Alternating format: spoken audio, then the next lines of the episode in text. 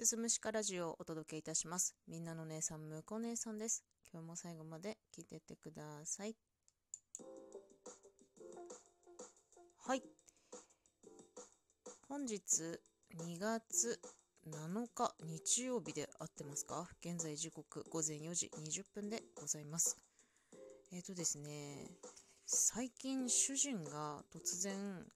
いやー、むこ姉さんよと。俺ちょっと天才に触れるのに飢えてるかもしれないって言い始めたんです。えどうしたの？と思ってね。よくよく聞いてみたんですよ。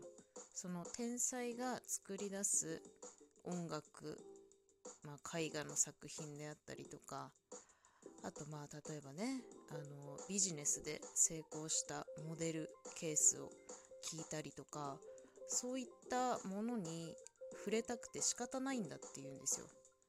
これは一体どういうことなんだろうってすごく本人は不思議がってたんですけど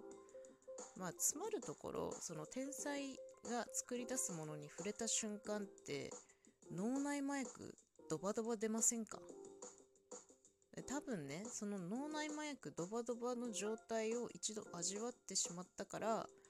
それにちょっと依存みたいな感じになっちゃっててなんかねその脳内麻薬を欲してるからそうなってるんじゃないかっていう結論に至ったんですよ。で最近まあ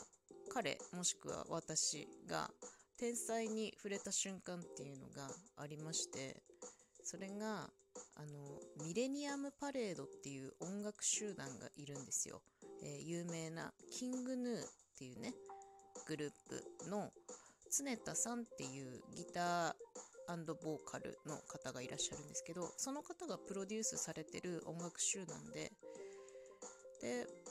うんとまあボーカルも曲によって変わるし結構映像作品としても部分が強いし、うん、なんか世界観がねかなり壮大でねちょっと一言で表すには難しいんですけど、まあ、そういうミレニアムパレードっていうアーティストの集団がいまして最近ですね、あの、邦画で、ヤクザと家族だったから、ちょっとタイトル間違ってたらごめんなさい。そういったね、ちょっとヤクザものの映画の主題歌に、そのミレニアムパレードの楽曲が、えー、主題歌としてなりまして、それがね、ファミリアっていう曲なんですよ。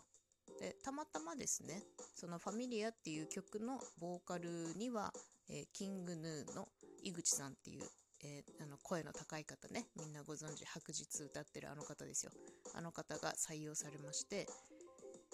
えー、その「ファミリア」っていう曲をね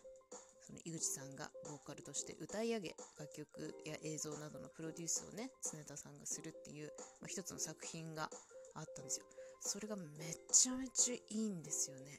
あのミュージックビデオとともにちょっと楽しんでいただきたいので概要欄に YouTube のリンクを貼っておきたいと思うんですがもう本当に一つの作品として出来上がってますね。もううーんちょっとほんとすごい世界観だし曲の展開もすごいしでも曲だけで聴くよりやっぱり映像も合わせた時の方が破壊力すごいし一回聴いて見てみるともうしばらく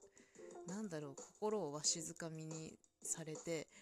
グラグラグラグラって揺さぶられたぐらいの迫力あるぐらいの、まあ、作品になってるんですよ。でそれをね私見つけてで主人にちょっとこれすごいから見てみなよって言った瞬間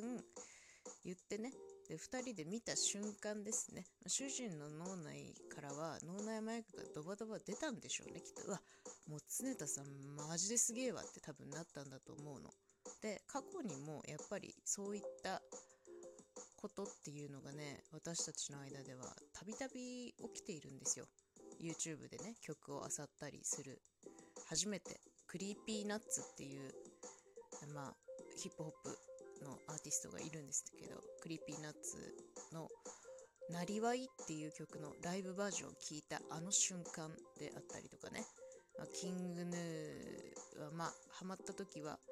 The hole って曲でハマったんですけど、それに出会った瞬間、 THE FIRST TAKE、女王蜂アヴちゃんの歌う火炎に出会った瞬間とかね、もうその脳内麻薬がねもうドバドバドバドバって出るんですよ。もうすごいもう喜びなんですよその天才に会えた時っていうのは。っていうねその脳内麻薬が出る感覚っていうのはこの、まあ、生活する中でちょこちょこあるんですよね。私たち夫婦っていうのはスポーツ観戦も割と好きでファイターズも好きだったりするんですけどそのやっぱな野球の何がいいってやっぱ結局詰まるところは脳内麻薬なんですよ。ホームランを打った瞬間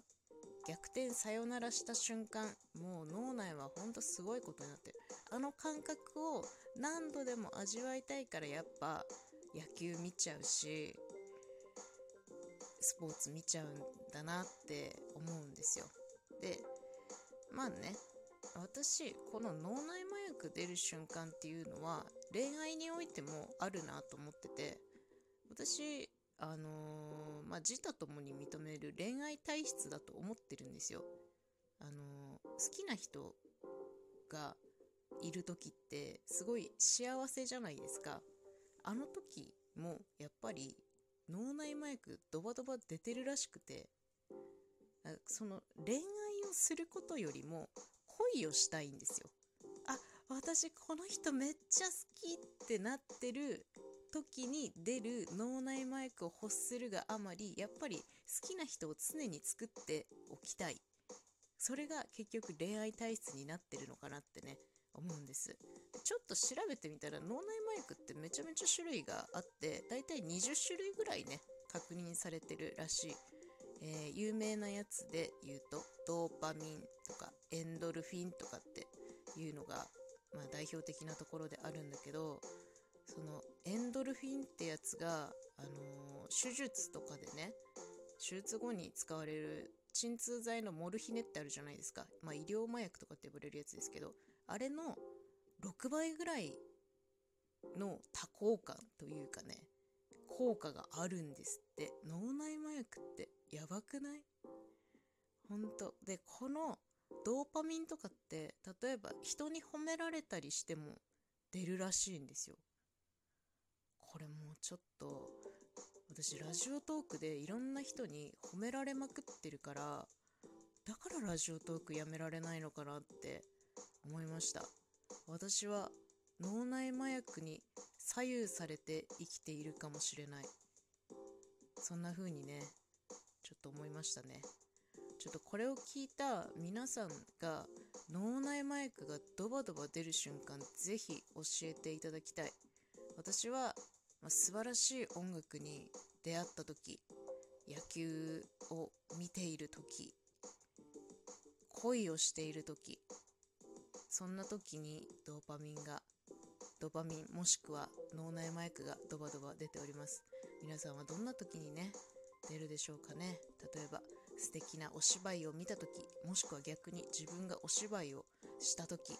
ステージに立ったあの瞬間人前で歌って拍手喝采浴びたあの瞬間だったりとかねいろんな場面があると思うんですけど